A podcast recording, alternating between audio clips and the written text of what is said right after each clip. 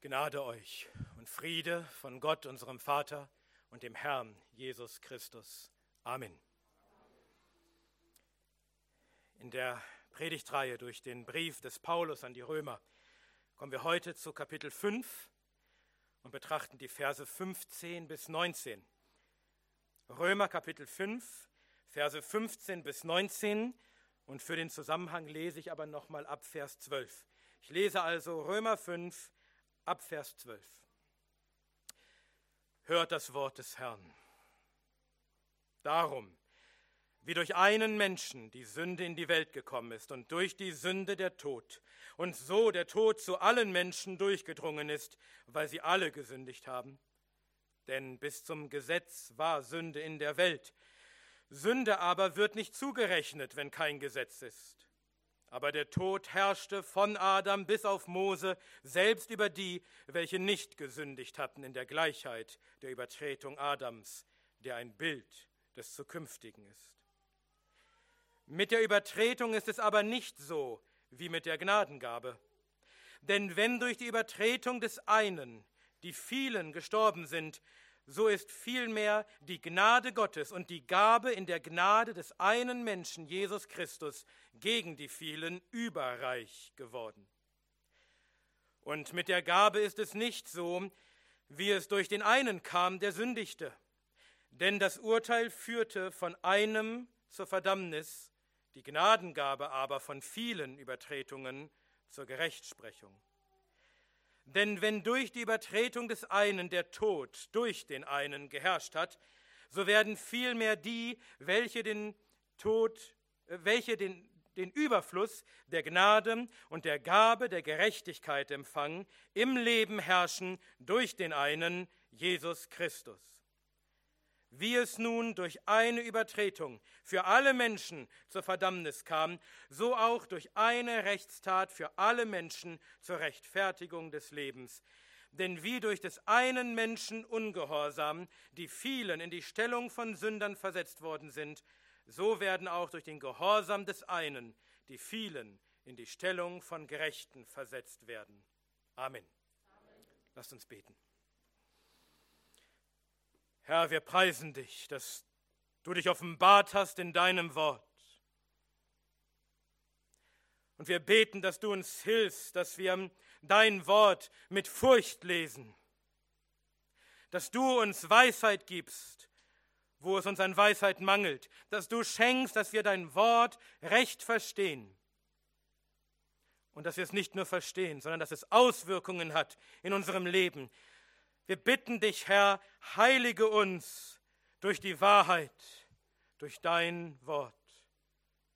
Und so hilf nun, wenn wir dein Wort betrachten, dass wir verstehen, dass wir glauben und dass wir dir die Ehre geben. Wir beten es im Namen unseres Herrn und Retters Jesus Christus. Amen. Amen. Nehmt gerne Platz.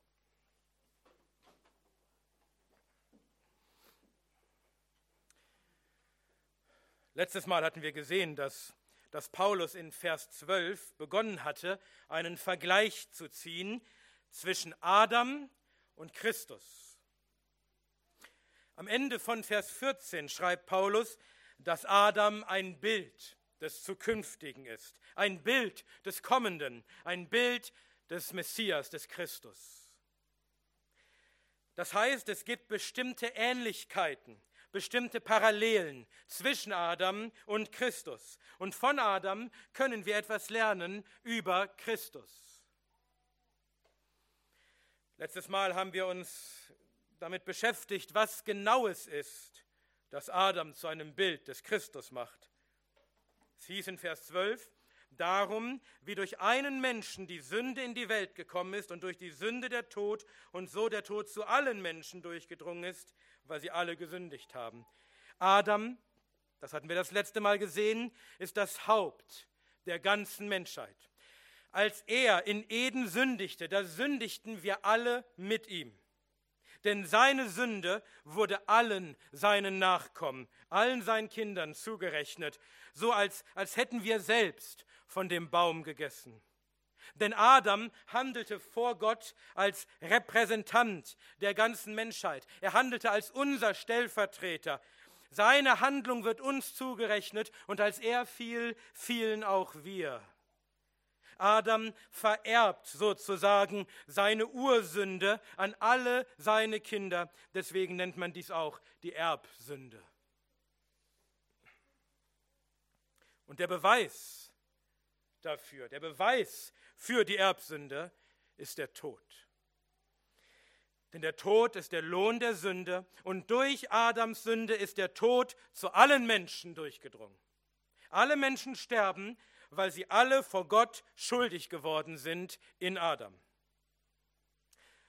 Und an dieser Stelle unterbricht Paulus seinen Gedankengang, diesen Vergleich, den er angestellt hat, weil es nötig ist, diesen Punkt noch genauer zu erklären. Denn jemand könnte einwenden, und viele tun das auch heute noch, dass die Menschen wegen ihrer eigenen Sünden sterben, nicht wegen der Sünde Adams.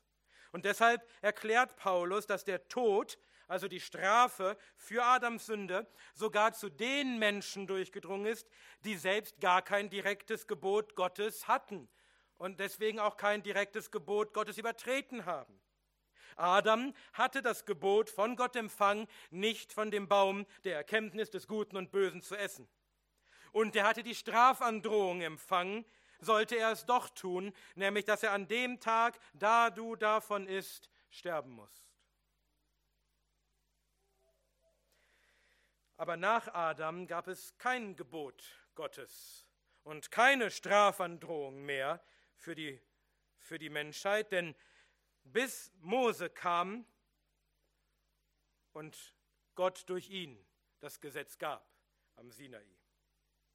Aber obwohl die Menschen, die in der Zeit zwischen Adam und Mose lebten, kein direktes Gebot Gottes übertreten hatten, obwohl sie, wie es Paulus ausdrückt, nicht gesündigt hatten in der Gleichheit der Übertretung Adams, der gegen ein direktes Gebot Gottes verstieß, trotzdem herrschte der Tod über sie alle. Alle Menschen starben, auch die, die kein direktes Gebot Gottes hatten und kein direktes Gebot Gottes übertreten hatten. Sie empfingen alle die Strafe, die Adam angedroht war. Sie empfingen alle den Lohn der Sünde Adams, nämlich den Tod. Und am Ende von Vers 14 schreibt Paulus dann, dass Adam ein Bild des Zukünftigen ist. Aber auch diese Aussage, auch diesen Gedankengang unterbricht Paulus jetzt wieder. Denn auch diese Aussage, dass Adam ein Bild Christi ist, muss der Apostel sofort näher erläutern, damit wir sie ja nicht missverstehen. Denn Paulus will auf keinen Fall, dass irgendjemand denkt, Adam sei in irgendeiner Weise Christus gleichwertig. Nur weil Adam ein Bild Christi ist, heißt das noch lange nicht, dass Christus nicht unendlich viel mehr ist als Adam. Und deswegen kann der Apostel diese Aussage, dass, dass Adam ein Bild Christi ist, die, diese Aussage kann er nicht einfach so stehen lassen, sondern er zeigt jetzt sofort einige wichtige Unterschiede zwischen Christus und Adam auf. Und da beginnt nun unser Predigtext. Paulus schreibt in Vers 15. Mit der Übertretung ist es aber nicht so wie mit der Gnadengabe. Denn wenn durch die Übertretung des einen die vielen gestorben sind, so ist vielmehr die Gnade Gottes und die Gabe in der Gnade des einen Menschen, Jesus Christus, gegen die vielen überreich geworden. Paulus zeigt also einen Unterschied auf zwischen der Übertretung, gemeint ist die Sünde Adams, und der Gnadengabe. Mit der Übertretung ist es aber nicht so wie mit der Gnadengabe. Was meint Paulus mit der Gnadengabe? Das wird klar, wenn wir weiterlesen, denn weiter in Vers 15 schreibt Paulus von der Gabe in der Gnade des einen Menschen, Jesus Christus. Und in Vers 17 bezeichnet Paulus diese Gnadengabe als die Gabe der Gerechtigkeit. Die Gnadengabe, dieses Geschenk ist also die vollkommene Gerechtigkeit Gottes, die uns der Mensch Jesus Christus erworben hat durch sein vollkommenes Leben und sein stellvertretendes Sterben und die uns zugerechnet wird durch Glauben an Christus, also das, was Paulus in den Versen zuvor, den Kapiteln zuvor so klar gemacht hat. Und Paulus schreibt nun, dass es also einen Unterschied gibt, zwischen, zwischen dieser Gabe, diesem Geschenk der Gerechtigkeit Gottes in Christus auf der einen Seite und der Übertretung Adams, der Ursünde auf der anderen Seite. Und hier kommt die Begründung.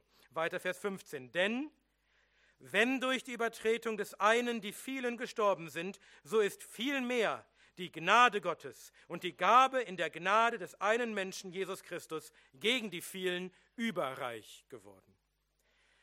Durch die Übertretung des einen, durch die Sünde des einen Menschen Adam sind die vielen gestorben. Das hatten wir bereits gesehen. Durch die Sünde Adams ist der Tod zu allen Menschen durchgedrungen und herrscht über uns alle. Viele sind schon gestorben durch die Sünde Adams. Und hier ist übrigens noch einmal eine Bestätigung, dass wir, dass wir Pauli Lehre über die Erbsünde richtig verstanden haben. Denn die Menschen sterben durch die Übertretung Adams, nicht einfach durch ihre eigenen Übertretungen. Unsere eigenen Sünden mögen zwar auch uns zum Tode verdammen, aber die Sünde Adams reicht, dass wir ihretwegen alle sterben müssen. Die Übertretung des einen hat also gewaltige Auswirkungen, denn viele sind ihretwegen schon gestorben. Aber die Gnadengabe, das Geschenk der Gerechtigkeit Gottes ist bei weitem größer, ist viel mehr. Denn wenn durch die Übertretung des einen die vielen gestorben sind, so ist viel mehr die Gnade Gottes und die Gabe in der Gnade des einen Menschen Jesus Christus gegen die vielen überreich geworden. Ja, die Sünde des einen Menschen Adam hat große Kraft. Sie hat Kraft, alle Menschen zu töten. Aber die Gnade, die Gott uns schenkt und das Geschenk der Gerechtigkeit, das wir aus Gnaden empfangen durch den einen Menschen, Jesus Christus, sie sind viel mehr, sie sind viel kraftvoller als die Sünde Adams.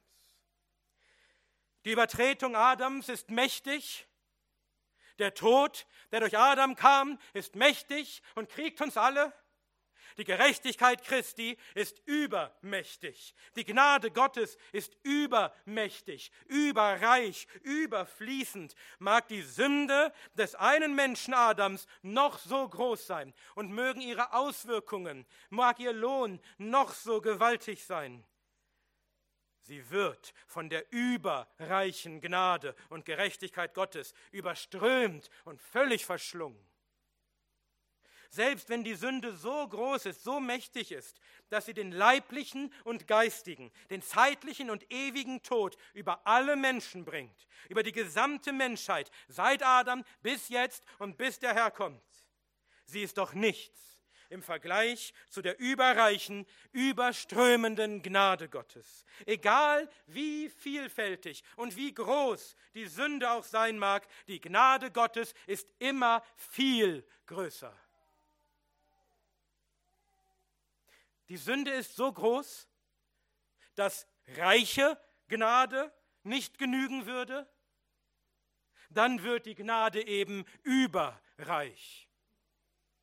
Je größer die Sünde, desto größer wird die Gnade. Die Gnade ist immer größer als die Sünde. Die Gerechtigkeit Christi ist immer größer als alle Sünden. Übrigens war dies der Vers, durch den sich John Bunyan bekehrt hat.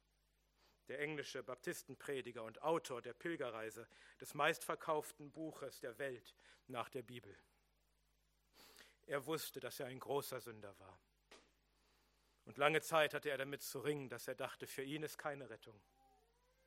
Aber hier, in diesem Vers, verstand er, dass die Gnade Gottes größer und mächtiger ist als alle Sünden. Hier verstand er, dass das auch für einen so großen Sünder wie ihn Gnade und Rettung da war, und zwar überreich. Und deshalb nannte er auch seine Autobiografie Grace Abounding to the Chief of Sinners, überreiche Gnade für den größten Sünder. John Bunyan hat sich bekehrt bei diesem Vers. Berührt dich diese Wahrheit auch noch?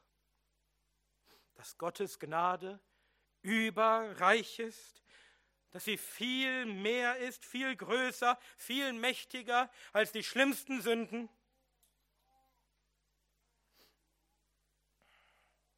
Das dass Gottes Gnade auch an dir überreich ist und alle deine Sünden auslöscht. Paulus wird gleich noch erklären, was genau das bedeutet, welche Auswirkungen das hat. Aber gehen wir erst einmal weiter, Vers 16. Und mit der Gabe ist es nicht so, wie es durch den einen kam, der sündigte.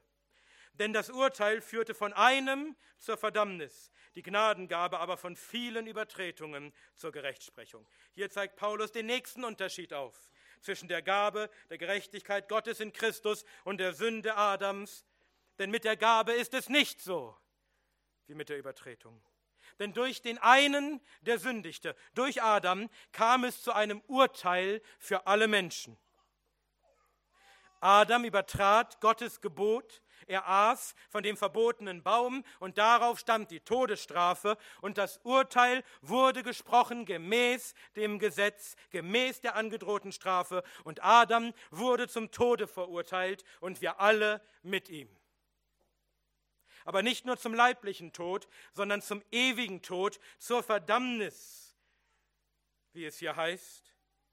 Die eine Sünde Adams reichte aus, um alle Menschen in, von allen Zeiten ewiglich zu verdammen, um über sie alle den ewigen Zorn Gottes zu bringen und sie für alle Ewigkeit in die Hölle zu werfen, in den See, der mit Feuer und Schwefel brennt, an den Ort, wo es keine Gnade Gottes mehr gibt, sondern nur noch den Zorn Gottes. Aber mit der Gnadengabe ist es anders. Die eine Übertretung Adams, sie führte von einer Sünde zur Verdammnis für alle. Aber die Gnadengabe führt von vielen Übertretungen zur Gerechtsprechung. Wenn eine Sünde so mächtig ist, dass sie alle Menschen in den zweiten Tod, in die ewige Verdammnis stürzen kann, wie viele Sünden hast du begangen? Für die du das Urteil der Verdammnis verdienst. Wie viele wirst du am Ende deines Lebens begangen haben?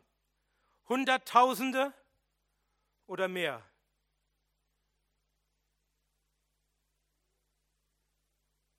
Und dann multipliziere diese Zahl mit der Anzahl aller Gläubigen zu allen Zeiten, die schon gelebt haben, die jetzt leben und die noch leben werden. Billionen von Sünden, Myriaden von Sünden und jede hat die Macht zu töten und für alle Ewigkeit in die Verdammnis zu stürzen. Aber die Gabe, das Geschenk der Gerechtigkeit Christi ist mächtiger als sie alle zusammen viele Übertretungen, unzählig viele Sünden. Und die Gnade Gottes und die Gerechtigkeit Gottes sind größer und mächtiger als sie alle.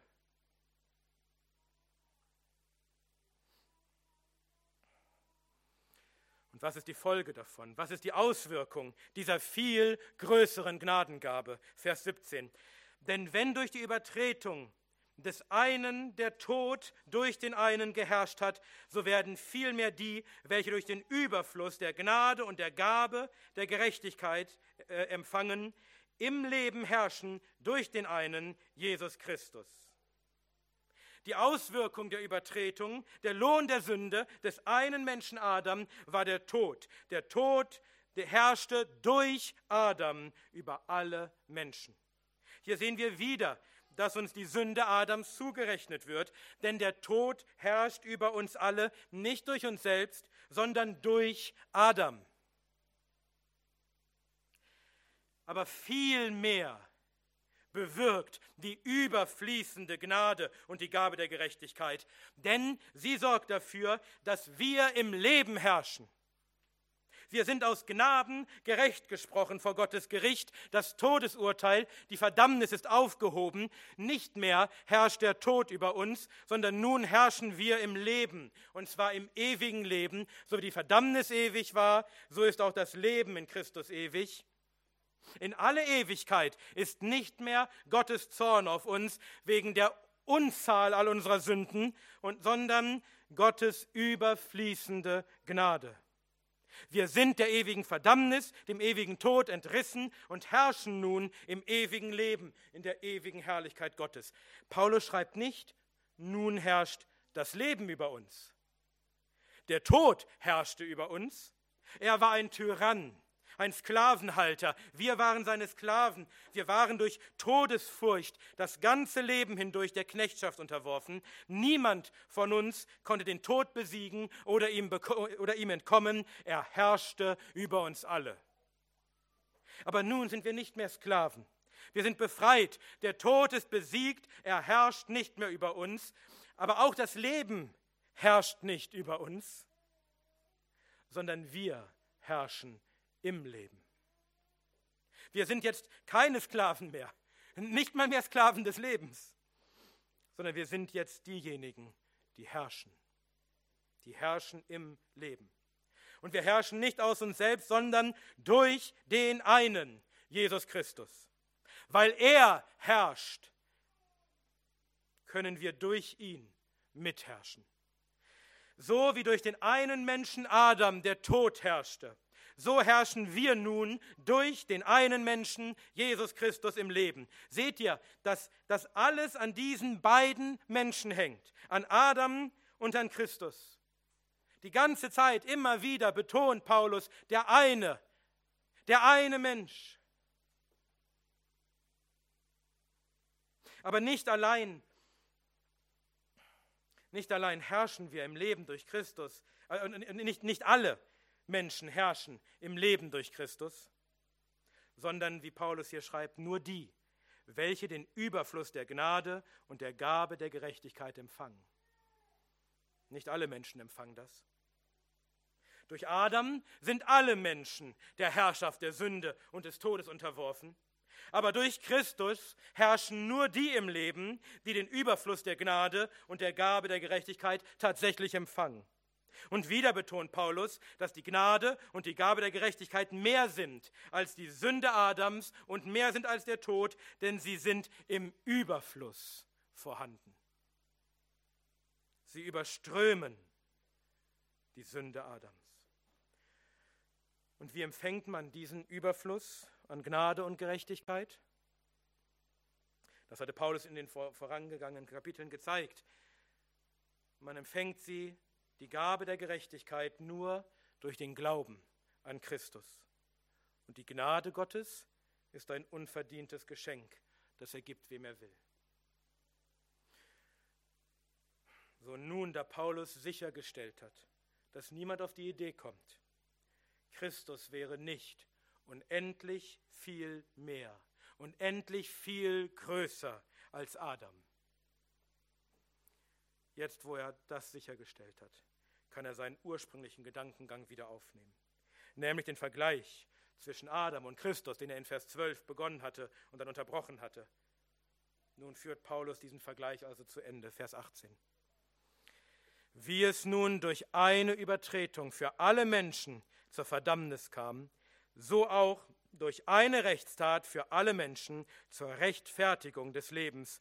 Denn wie durch des einen Menschen Ungehorsam die vielen in die Stellung von Sündern versetzt worden sind, so werden auch durch den Gehorsam des einen die vielen in die Stellung von Gerechten versetzt werden wie es durch eine Übertretung, wieder betont Paulus das, wie es durch eine Übertretung, nämlich durch die Sünde Adams, für alle Menschen zur Verdammnis kam.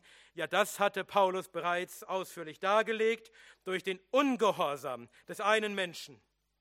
Weil er Gott nicht gehorchte, sondern das Gebot übertrat. Durch den Ungehorsam des einen Menschen sind wir alle in die Stellung von Sündern versetzt worden. Hier bestätigt Paulus noch einmal, dass wir seine Lehre von der Erbsünde richtig verstanden haben. Durch Adams Ungehorsam sind wir alle in die Stellung von Sündern versetzt. Wir stehen vor Gottes Gericht als schuldige Sünder. Und das nicht allein aufgrund unserer eigenen Sünden, sondern wir sind in der Vergangenheit durch Adams Sünde in diese Stellung von Sündern versetzt worden. Und jetzt zeigt Paulus, wie Adam ein Bild Christi ist.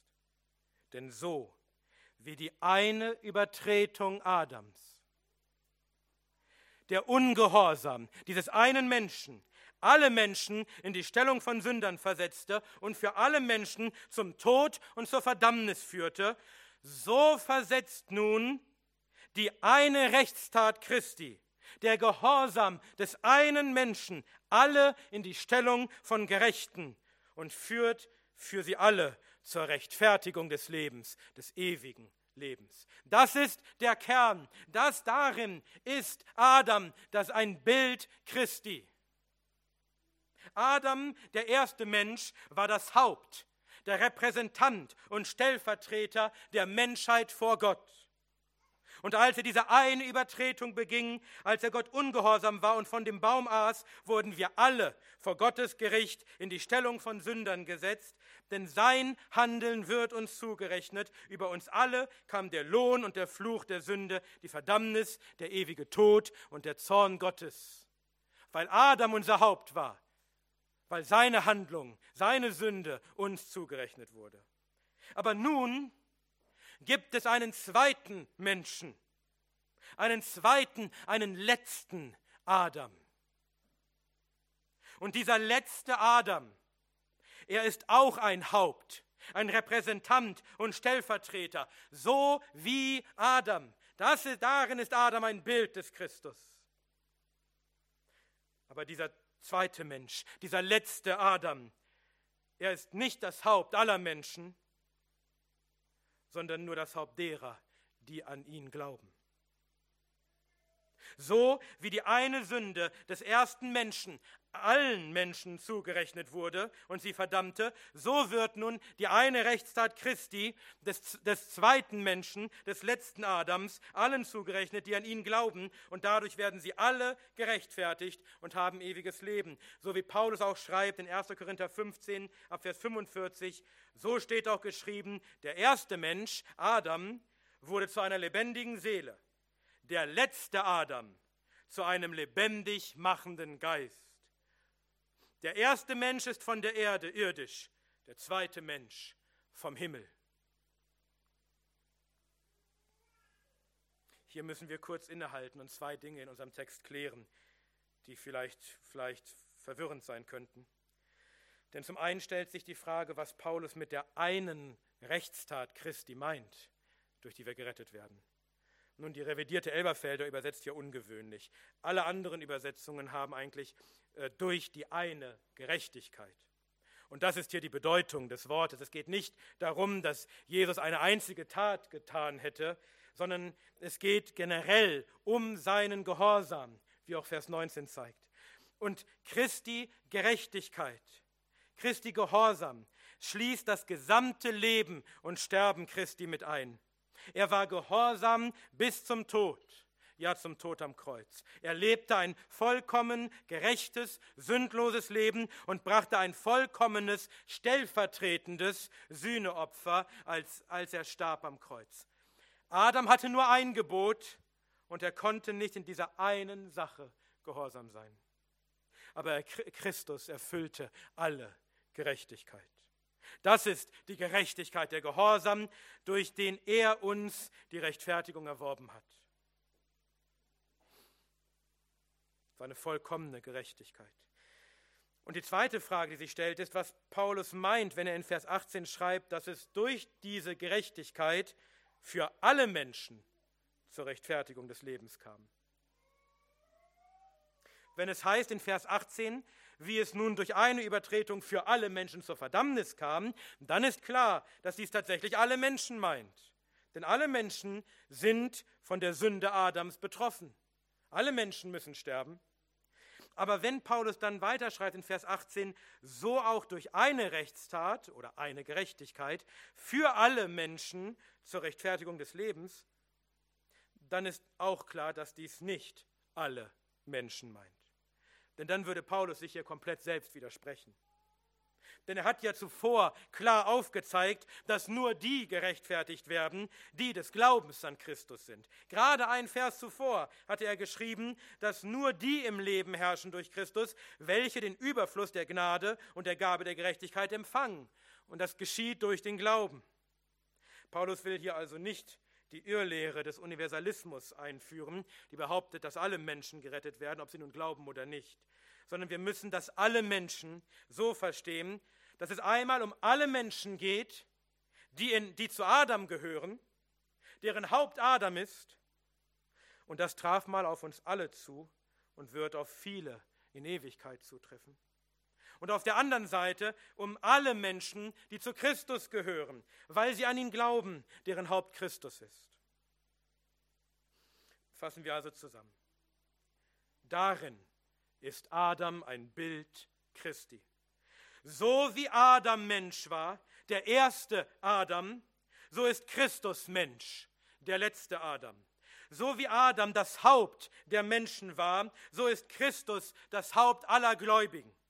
So wie Adams Sünde ewige Auswirkungen hat für alle Menschen, die zu Adam gehören, indem sie, indem sie sie alle zu Sündern macht und Tod und Verdammnis über sie bringt, so hat Christi Gerechtigkeit ewige Auswirkungen für alle Glaubenden, indem sie sie rechtfertigt und ihnen ewiges Leben bringt.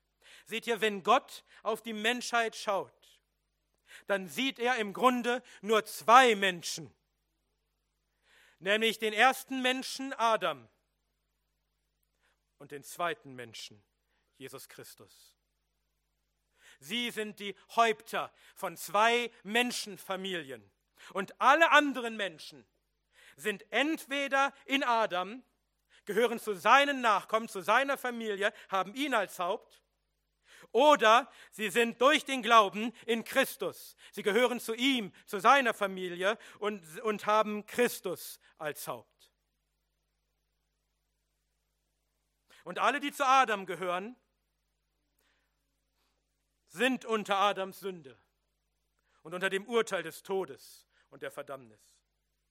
Und alle, die zu Christus gehören, haben die Gabe der Gerechtigkeit und das ewige Leben. Das ist das Bild des Christi, das Adam uns zeigt. Zwei Menschen, der erste Adam und der letzte Adam und alle anderen Menschen gehören entweder zu dem einen und, seine Hand, und die Handlung des einen wird ihnen zugerechnet, oder sie gehören zu dem anderen und dessen Gerechtigkeit wird ihnen zugerechnet. Das ist übrigens auch ein Grund, weshalb Christus Mensch werden musste, damit er als Mensch, als ein Adam zum Haupt und Repräsentant und Stellvertreter der Seinen von Menschen werden konnte so wie es Adam war. Deswegen heißt es auch in 2. Korinther 5, Vers 17, daher, wenn jemand in Christus ist, so ist er eine neue Schöpfung. Das Alte ist vergangen, siehe, Neues ist geworden. Alle, die Christus zum Haupt haben, die gerechtfertigt worden sind aus Glauben an Christus, sind eine neue Schöpfung.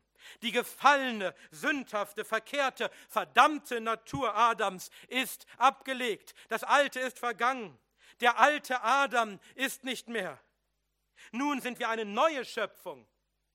Ein neuer Adam, frei von der Sündhaftigkeit. Wir sind nicht mehr in Adam. Wir stehen nicht mehr unter seiner Sünde und seinem Fluch und seiner Strafe. Wir sind nicht mehr dem Tod und der Verdammnis unterworfen.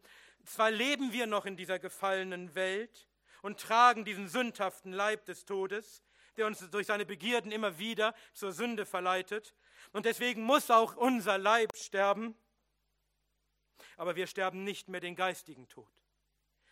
Wir sterben nicht den ewigen Tod. Wir gehen nicht in die Verdammnis, sondern haben ewiges Leben. Und es kommt der Tag, an dem der Herr alles neu machen wird und an dem auch unsere Leiber auferstehen werden in unvergänglicher Herrlichkeit und die ganze Schöpfung ein für allemal befreit wird von dem Fluch Adams, von jeder Sündhaftigkeit und vom Tod. Der Tod ist der letzte Feind, der besiegt wird. Wie Paulus auch schreibt in Kolosser 3, ab Vers 3, denn ihr seid gestorben und euer Leben ist verborgen mit dem Christus in Gott. Es ist schon da. Wir haben schon dieses neue, verherrlichte, ewige Leben, aber noch ist es verborgen in Christus. Wenn der Christus euer Leben offenbart werden wird, wenn er kommt, dann werdet auch ihr mit ihm offenbart werden in Herrlichkeit. Dann ist endlich der alte Adam ganz abgetan. Dann ist auch dieser Leib des Todes verherrlicht. Und die, und die Sünde und der Fluch Adams ist ein für allemal besiegt, samt dem Tod.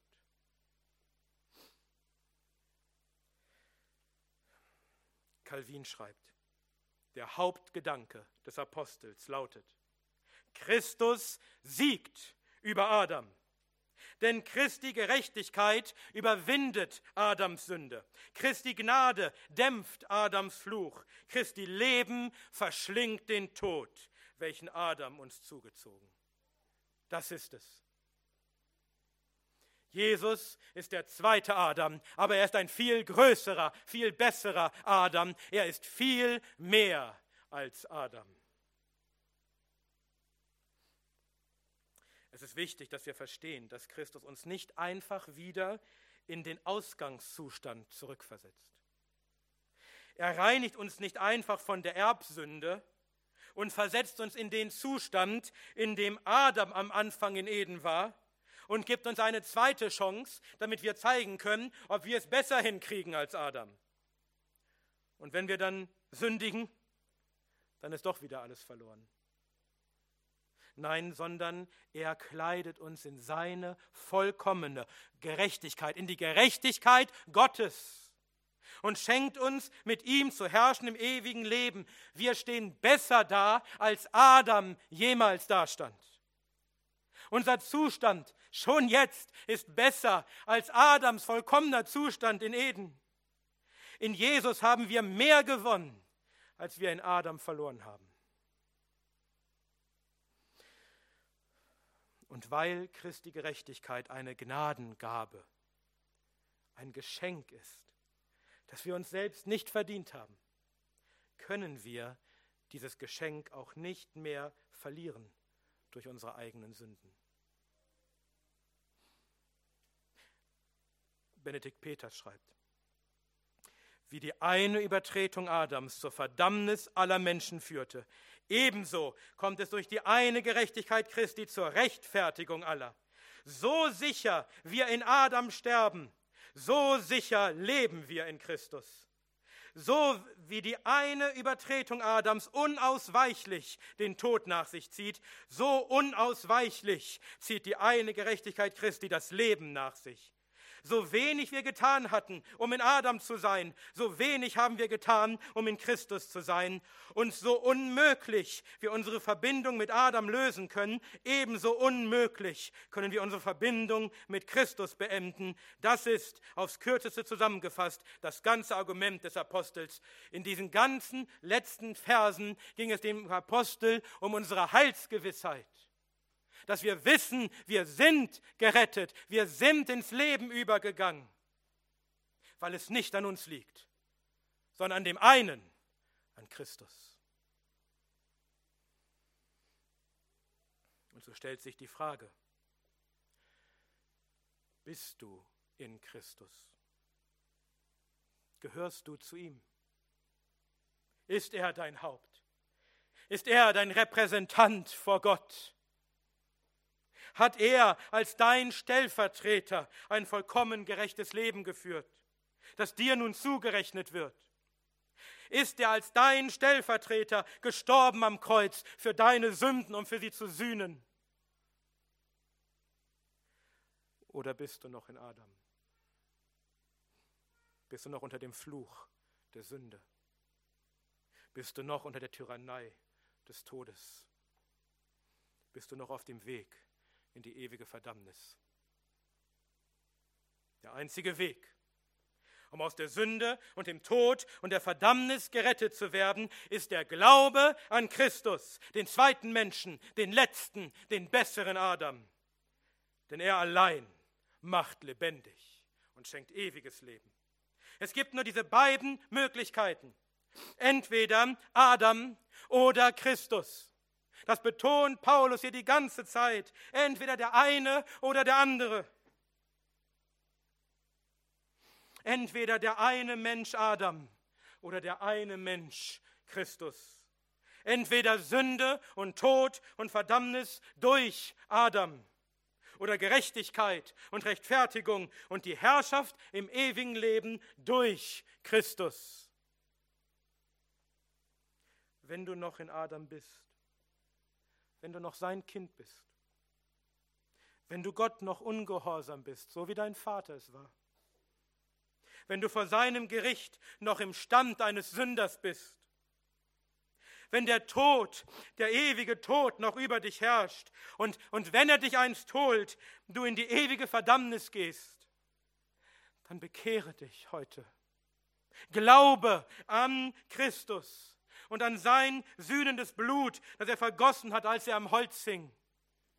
Glaube an ihn, den allein Gerechten, denn nur sein vollkommener Gehorsam kann dich rechtfertigen vor Gott, kann dich in die Stellung eines Gerechten setzen vor seinem Gericht. Nur Christus allein kann deine gefallene, sündhafte, verkehrte Natur nehmen und kann daraus eine neue Kreatur, eine neue Schöpfung machen, die nicht mehr in Adam ist und im Tod, sondern in Christus und im Leben.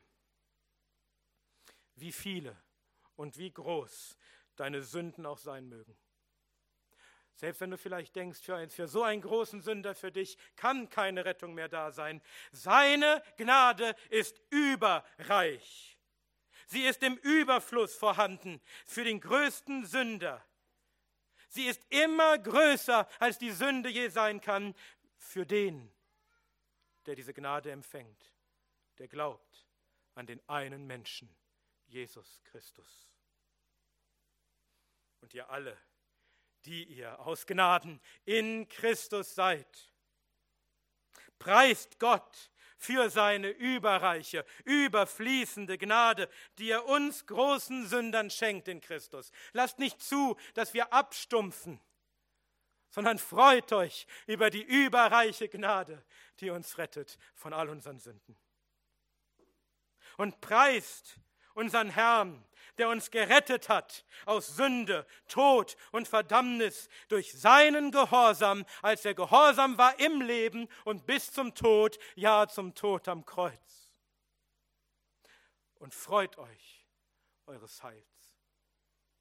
Seid eures Heils gewiss, rühmt euch der Hoffnung der Herrlichkeit Gottes. Denn so gewiss wir alle in Adam gefallen sind, so gewiss wir in Adam alle Sünder sind, so gewiss dieser Leib sterben muss, so gewiss sind wir in Christus gerechtfertigt und werden durch ihn herrschen im ewigen Leben. Das ist die Botschaft.